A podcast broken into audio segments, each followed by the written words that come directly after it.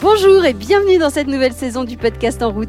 Je suis Valérie Mas, cofondatrice de WeNow, une start-up qui développe des solutions pour lutter contre le dérèglement climatique. Parce que oui, chez WeNow, nous croyons fermement qu'il est encore possible de l'enrayer, à condition qu'on s'y mette tous maintenant. Alors chaque semaine, je vous emmène donc rencontrer des scientifiques qui explorent de nouvelles voies, des entrepreneurs, des dirigeants, des personnalités qui ont choisi de se retrousser les manches et qui agissent à leur niveau. Mon but, en vous proposant ces rencontres, vous redonner confiance dans l'avenir et surtout envie, à votre tour, de prendre votre place dans la grande communauté des gens qui agissent. Aujourd'hui, je reçois Martin Sylvestre, le responsable du pôle Impact chez Vendredi. Vendredi, c'est une plateforme qui mobilise les salariés d'entreprise autour des grands défis sociaux et environnementaux, notamment en réalisant des missions auprès d'associations sur leur temps de travail. Avec Martin, nous avons parlé d'espoir et d'action, de l'importance de développer de nouveaux récits et de gamification du climat. Vous êtes prêts à changer votre vision du monde? Alors, en route Salut Martin Hello Valérie Écoute, merci beaucoup d'avoir accepté ce rendez-vous. Je commence souvent par euh, une petite question toute simple. Qui es-tu? Peux-tu te présenter?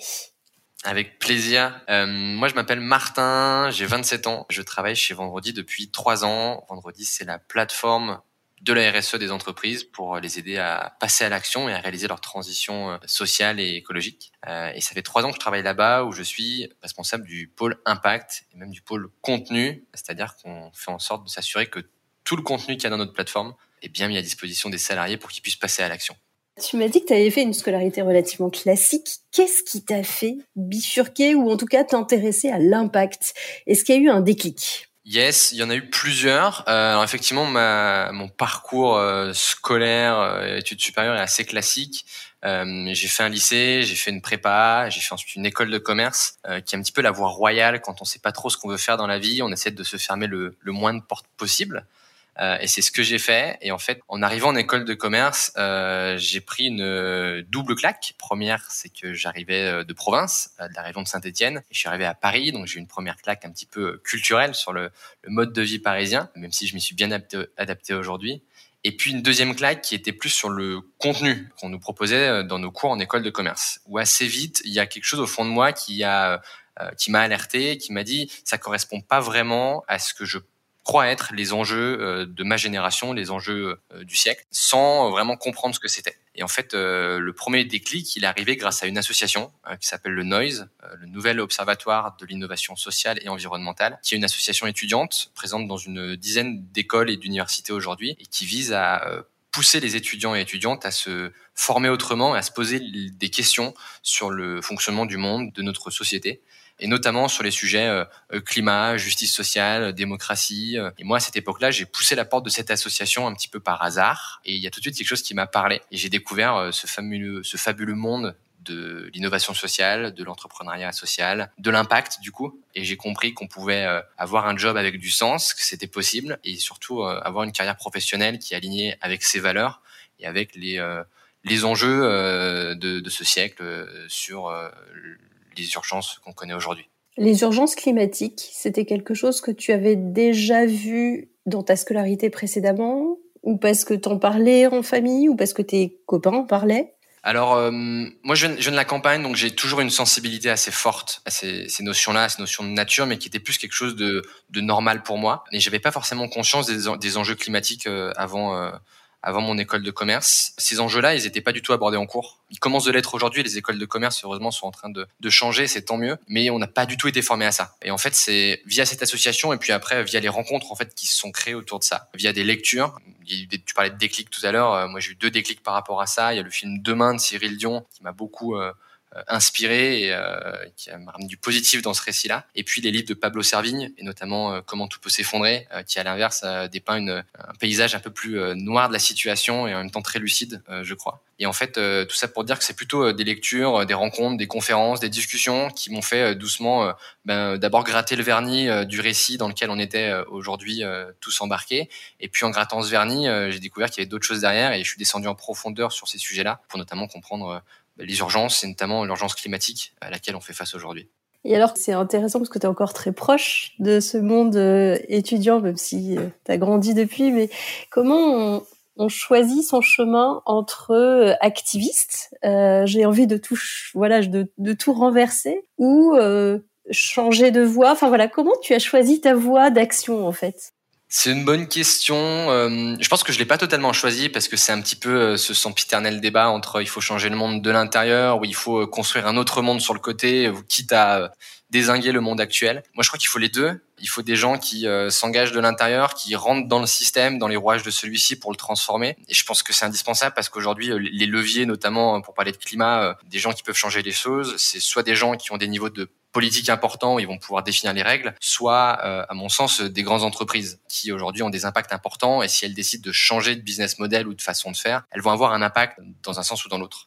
Donc je crois beaucoup à cette approche il faut changer les choses de l'intérieur. Euh, ça me paraît indispensable si on veut euh, atteindre des changements à grande échelle et rapides. Mais en fait, ça va pas se faire sans une pression extérieure très forte. Euh, c'est pour ça que je j'ai embrassé, je continue d'embrasser et, et, je suis assez admiratif des gens qui ont de vrais engagements activistes, militants sur l'extérieur, qui font de la désobéissance civile, qui euh, font des choses qui sont aujourd'hui illégales, mais que je pense légitimes pour, en fait, là aussi, transformer le récit, mettre une pression forte sur ces euh, marques-là, sur ces entreprises-là qui ont euh, des images à, défendre et qui doivent aussi répondre à euh, ce que pensent d'elles leurs consommateurs. C'est valable aussi pour les grandes écoles et universités qui, je pense, sans le mouvement étudiant pour un réveil écologique et, toute cette génération climat, ce serait pas encore adapté à ces, ces enjeux-là et qui sont en train de le faire tout doucement. Et là aussi, pareil, grâce à des gens à l'intérieur qui sont en train de changer le contenu des cours, de pousser au niveau des directions pour dire il faut euh, faire ça autrement. Et c'est pour ça que je pense qu'il y a vraiment un petit peu des deux. Et moi aujourd'hui, je retrouve ma voix euh, sur ces deux volets-là bah, de deux façons. Je suis dans un travail, euh, dans un boulot qui a du sens pour moi et qui est engagé, qui a un impact, puisqu'on chez Vendredi, on cherche vraiment du coup à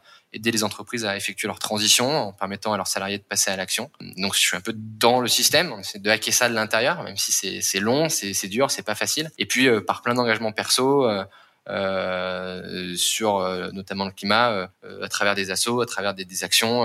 J'ai pu m'engager pour mettre quelques grains de poussière dans ce système, quitte à faire des choses qui n'étaient pas toujours légales, mais qui, je pense, sont aujourd'hui légitimes par rapport à l'urgence qu'on connaît. Et comment on fait, peut-être dernière question avant de passer sur vendredi, comment on fait quand on lit le livre de Pablo Servini, qui, qui effectivement, euh, voilà, qui est marquant, euh, comment on fait pour ne pas tomber dans, bah, bah en fait, c'est foutu, euh, on va tous mourir et puis il n'y a plus grand chose à faire, qui est ce que je comprends une, le, le risque d'une partie de la jeunesse aujourd'hui ou qui ne voit pas d'avenir en fait.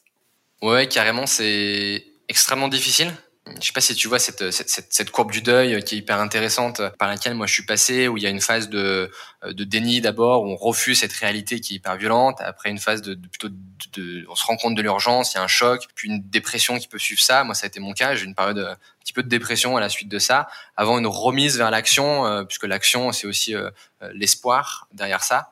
Mais c'est quoi qui t'a remis vers l'action justement? C'est quoi qui t'a relancé? Simplement le fait de faire des choses et de me dire, euh, en fait, euh, dans l'action, on retrouve une forme de, joie, d'enthousiasme, euh, et donc le sentiment de contribuer à, l'encontre de cette urgence qu'on connaît. Et puis d'autre part, je crois qu'il y a un truc qui est, qui est assez important à avoir en tête, c'est que déjà, un, c'est pas vrai que tout n'est pas foutu. On est vraiment pas dans le bon sens et c'est extrêmement compliqué, mais tout n'est pas foutu. Il y a encore un petit peu de temps et si on arrive à suffisamment rapidement inverser les choses et notamment nos, courbes d'émissions de, gaz à effet de serre, on peut espérer vivre dans un monde à euh, euh plus 1, plus 1,5 degrés, euh, plus 2 degrés. C'est quand même l'objectif des accords de Paris. Et puis deuxièmement, c'est pas la même chose de vivre dans un monde à plus 1,5 et dans un monde à plus 2 degrés et dans un monde à plus 2,5 degrés. Donc chaque 0,1 degré vont compter. Chaque 0,1 degré, c'est euh, des espèces de sauver, c'est euh, la biodiversité qui s'effondrera un peu moins, c'est euh, aussi des gens qui vont moins souffrir et qui vont euh, sans doute pas mourir. et du coup, c'est pour ça que je pense que ouais, il faut il faut être il faut être lucide sur la situation. Moi, je suis assez pessimiste. je pense que ça va être très dur et qu'il va se passer des choses très graves. Mais en fait, ça vaut le coup de se battre pour chaque petit petite chose, chaque 0,1 degré, parce que c'est ça qui va nous permettre peut-être de passer du c'est tout est foutu, hein, ça va être euh, très dur, mais on va réussir à s'adapter, ça prendra peut-être du temps, et, peut-être que ma génération, nos générations, euh, elles vont vivre que cette période de très dur, mais je pense aussi aux générations futures. Il y en a d'autres qui vont arriver, euh, peut-être qu'on pourra à la fin de tout ça, je l'espère, offrir un monde différent, et peut-être que ce sera sans doute pas tout de suite, dans très longtemps, mais il y a ce, récit positif dans lequel j'essaie de me projeter pour pas faire pas perdre la face. Et alors, ce récit positif, c'est quelque chose que vous créez aussi avec Vendredi. Est-ce que tu peux m'expliquer un peu comment vous travaillez justement cet engagement des collaborateurs? Comment vous, allez chercher les entreprises pour leur permettre de donner du temps, enfin de faire donner du temps à leurs collaborateurs sur des actions euh, bah, d'utilité euh, sociale, euh, impact Carrément. Alors vendredi, c'est une aventure qui a déjà 7 ans, qui, a commencé bien longtemps, avec un constat un petit peu simple, qui était de dire on passe environ 80 000 heures de notre vie au travail, et peut-être qu'on pourrait dédier une partie de ces 80 000 heures à l'intérêt général. Vendredi, c'est un petit peu né de ça, et au début, on s'est dit, ben, on va d'abord permettre aux, stagiaires euh, de faire ça et de dédier un, jour par semaine pour qu'ils vivent un peu une double expérience, quatre jours en entreprise, un jour en association et qu'ils aient à la fois le, stage en entreprise et puis un engagement associatif pour découvrir euh, ce que c'est. Et puis tout doucement, on s'est rendu compte qu'on pouvait étendre ça aux, salariés. Et donc on a proposé aux salariés aussi des entreprises qui souhaitaient avancer avec nous bah, de dédier du temps à l'intérêt général pour des associations. Et puis on s'est aussi rendu compte que ben tous ces salariés, euh, tout le monde n'était pas prêt à passer à l'action et qu'il y en a plein qui en fait simplement ne savaient pas comment euh, se sensibiliser, comprendre les bases sur le changement climatique, sur euh, l'égalité des genres, sur la diversité, euh, sur le handicap. et c'est pour ça qu'aujourd'hui, on est venu aussi rajouter une, toute une brique de sensibilisation pour aider les gens en fait à acquérir les notions clés sur ces, ces, immenses sujets sociaux, environnementaux, sociétaux, pour que les gens bah, comprennent c'est quoi typiquement pour reprendre l'exemple du climat, la situation du climat aujourd'hui, c'est quoi une empreinte carbone et pourquoi je dois passer à l'action pour la réduire. Et donc vendredi, c'est un petit peu tout ça. Et en fait, comment on fait? On a mis en place une plateforme qui euh, aide les entreprises à vraiment s'engager, à proposer vraiment du contenu de mobilisation euh, pour leurs salariés. Et grâce à cette plateforme, en fait, les entreprises et leurs salariés se mobilisent autour des grands défis sociaux et environnementaux, soit du coup en dédiant du temps, euh, une demi-journée, une journée, parfois beaucoup plus, à une association sur leur temps de travail, soit en se sensibilisant, en comprenant du coup les enjeux autour des urgences sociales et climatiques. Il y a des choses qu'on a beau savoir, on le sait que le climat se réchauffe et on le sait depuis un petit moment. On le sait que fumer n'est pas très bon pour la santé et pourtant, il y a encore des gens qui fument, il y a encore des gens qui prennent l'avion. Qu'est-ce qui fait passer à l'action? Parce que j'ai l'impression que s'informer ne suffit pas, même en parler ne suffit pas. C'est quoi qui fait que tu tu changes et que tu changes de manière un peu cliquée, c'est-à-dire tu reviens pas en arrière non plus, sans avoir l'impression de faire euh, un effort tel que en fait c'est pas tenable sur la durée.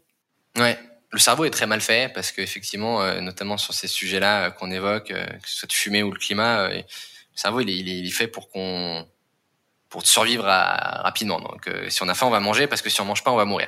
S'il y a une voiture qui arrive de très vite, on va se sortir de la route parce que sinon, elle va nous écraser. Mais le climat, ben, en fait, ça prend énormément de temps. C'est même pas forcément à l'échelle humaine, d'une vie humaine en tout cas. Et du coup, le cerveau est pas paramétré biologiquement pour ça. Donc, c'est c'est normal déjà de, de, de, se dire en fait c'est normal que le cerveau réagisse pas par rapport à ça. Et donc la question, c'est comment effectivement on vient susciter ces, euh, ces déclics, cette compréhension du cerveau pour que d'un point de vue rationnel, ils se disent bah, effectivement, il y a un problème et je dois corriger ce problème parce que euh, c'est important. Moi, il y a, y a, deux grands facteurs aujourd'hui qui me paraissent euh, à titre personnel hyper clés. Le premier, j'ai déjà un petit peu évoqué, c'est cette notion de récit à laquelle je crois beaucoup et qui évoque notamment Cyril Dion dans son petit traité de de résistance, si je dis pas de bêtises. Je me trompe souvent sur le nom, mais je crois que c'est ça où il faut remettre des récits positifs parce que notamment sur le sujet de l'environnement, on a depuis assez longtemps été euh, bassiné euh, par un récit de euh, non mais en fait se soucier de l'environnement ça veut dire moins de croissance ça veut dire du chômage on sera moins riche donc moins heureux. Et en fait que peut-être qu'il faut simplement réinterroger ce récit là et de se dire mais en fait peut-être que être heureux c'est pas forcément avoir plein d'argent donc pas forcément avoir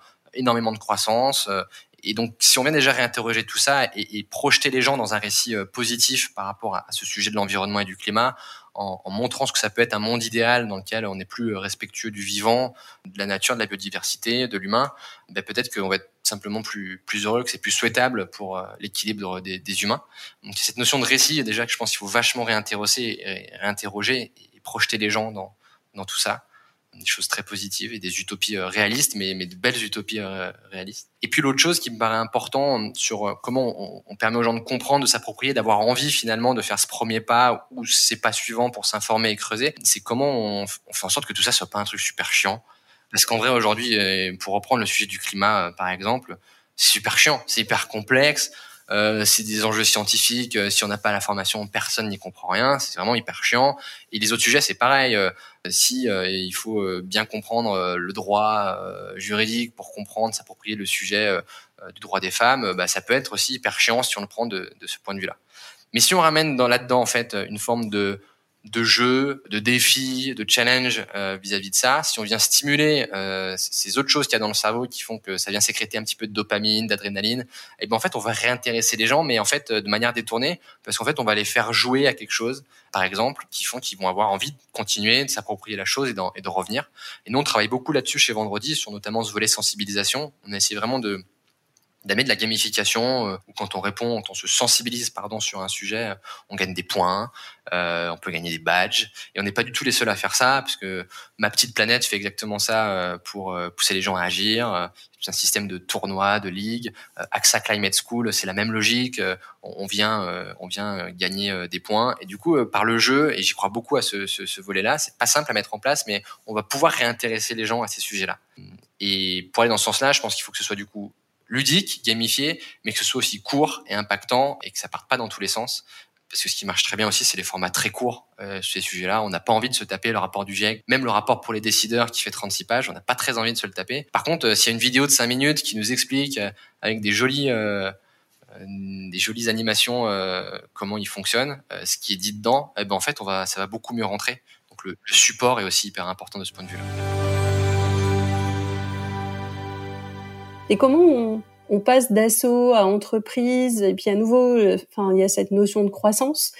Comment on garde à la fois euh, les valeurs hyper profondes avec euh, le noyau initial, mais on va recruter beaucoup, donc ça va forcément se diluer un peu. Et puis surtout, comment on n'augmente pas ses émissions de CO2, par exemple? Comment on reste aligné, c'est pas hyper simple.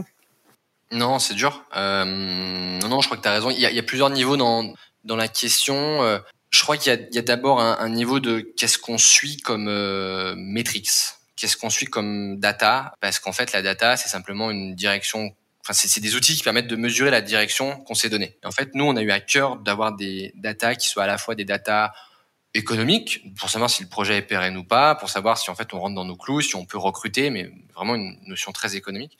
Mais on a aussi des datas qui sont des datas d'impact. Euh, et en fait, on suit ces datas pour savoir si en fait on poursuit notre mission ou pas. Euh, et notamment, on a deux grandes métriques qu'on suit euh, tous les tout le temps. C'est notre revenu annuel récurrent ou ARR, qui est vraiment ça la logique d'une plateforme comme Vendredi, une plateforme SaaS. Et puis aussi le nombre de personnes qu'on engage sur une période donnée. Et ces deux métriques, c'est elles sont au même niveau, elles sont à égalité. Du coup, il y a vraiment une un peu 50-50 de la pérennité du projet, la pérennité économique, et puis l'impact social du projet. Euh, et je vais même plus loin, on s'est même euh, objectivé trimestriellement là-dessus. C'est-à-dire que les, primes d'équipe euh, qui sont collectives chez Vendredi, elles sont pas individuelles. On, on a tous des primes euh, des objectifs collectifs, bah, elles dépendent à, moitié de l'objectif économique, à moitié de l'objectif d'impact. Euh, donc il y a ce premier sujet, qu'est-ce qu'on suit, qu'est-ce qu'on définit, quelles sont les, les datas. Et après il y a un deuxième sujet qui me paraît hyper important, et c'est un travail donc on va refaire bientôt, qui quand, on recrute des gens, euh, de s'assurer que ces personnes-là, elles soient alignées avec la vision du projet, mais aussi avec ses valeurs. Euh, et puis évidemment les compétences et tout le reste qu'on connaît, mais euh, pour nous ça fait partie. C'est aussi important que les gens soient alignés sur sur ces sujets de, de vision, de raison d'être, de mission, de valeur. Ça permet de protéger en fait notre notre mission historique. C'est vraiment ces deux choses aujourd'hui qu'on essaie de qu'on a mis en place et qui permettent de garder ça. Mais c'est un vrai challenge au quotidien parce que on est tiraillant des injonctions économiques entre la pérennité du projet, entre ce qu'on aimerait faire et qu'on peut pas faire, entre comment on affine nos, nos, chiffres d'impact, comment on est, on, s'assure qu'on fait vraiment de l'impact, parce qu'en fait, je te parlais de data, mais ça reste que des chiffres. Hein. Comment on affine ça d'un point de vue qualitatif, c'est encore un autre sujet. Et c'est très dur. Et, sur le point des émissions de gaz à effet de serre, une entreprise qui grandit, euh, forcément, a priori, ses émissions vont aussi euh, grandir en même temps qu'elle recrute. Nous, ce sur quoi on se concentre, alors il y a le, le total brut de nos émissions, mais il y a aussi le, les émissions par salarié. On s'assure que ça, ça reste stable. On essaie même de le faire descendre. C'est-à-dire que la valeur absolue, elle va monter, mais ce qui est un petit peu inhérent à l'activité. Et surtout, on s'assure que le par personne, ça reste stable ou que ça diminue. Et pour ça, on est assez bon. C'est aussi le fait qu'on est une entreprise de service, donc on n'a pas, euh, pas des énormes postes d'émission, mais euh, et pour ça, on essaie de faire vachement attention dans cette optique-là. Et demain, on verra quand sera très grand, mais on peut imaginer des logiques de comment ça s'appelle de, de, de, comptabilité carbone par département, par poste, en disant bah voilà, vous avez ce budget carbone. Et une fois que vous l'avez dépassé, bah, peut-être que vous pouvez plus acheter. Vous n'avez plus le droit de faire certaines choses. C'est des choses qu'on voit se mettre en place dans certaines startups aujourd'hui. Je trouve ça intéressant de se dire, euh, oui, il y, a un, bilan carbone, comme on a un budget carbone, un, un budget carbone et un budget financier, ben, de mettre ça au même niveau. ça, c'est des approches aussi qui me paraissent assez intéressantes demain. Je pense que l'entreprise de demain, elle aura les deux en budget pour savoir si elle est dans les clous et les deux seront aussi importants. Écoute, merci Martin. J'ai coutume de terminer ces podcasts avec trois petites questions hyper rapides. La première, ce serait comment tu fais pour parler climat ou parler impact sans passer pour un relou?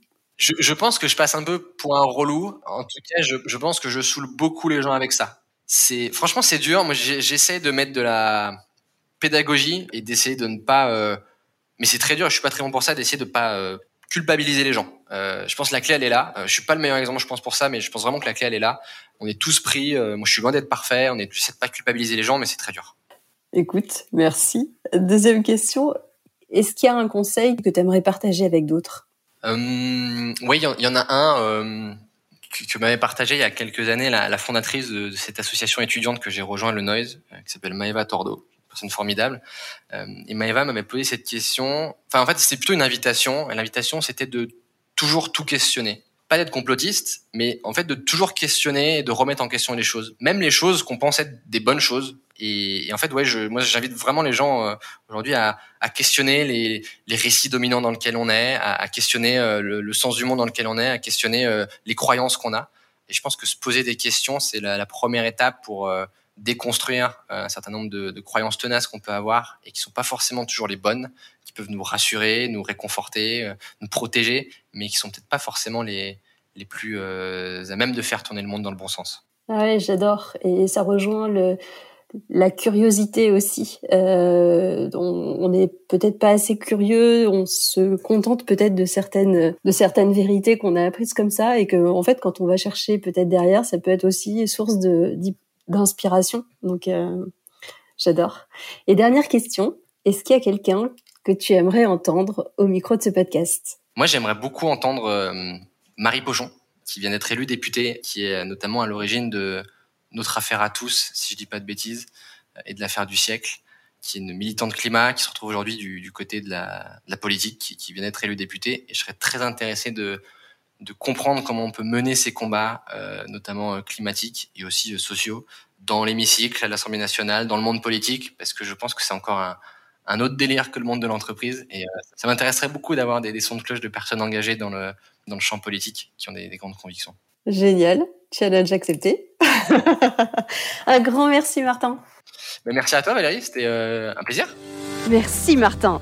Si cet épisode vous a inspiré, n'hésitez surtout pas à le partager sur les réseaux sociaux ou à lui attribuer 5 étoiles sur votre plateforme de podcast préférée. C'est comme cela que le plus grand nombre pourra le découvrir. Et qui sait, vous serez peut-être à l'origine d'une nouvelle vocation. Vous pouvez retrouver également tous nos autres épisodes sur notre site web www.wenow.com. Et la semaine prochaine, je recevrai Alexandra Debézieux, la directrice générale déléguée de Rai Coop. À la semaine prochaine!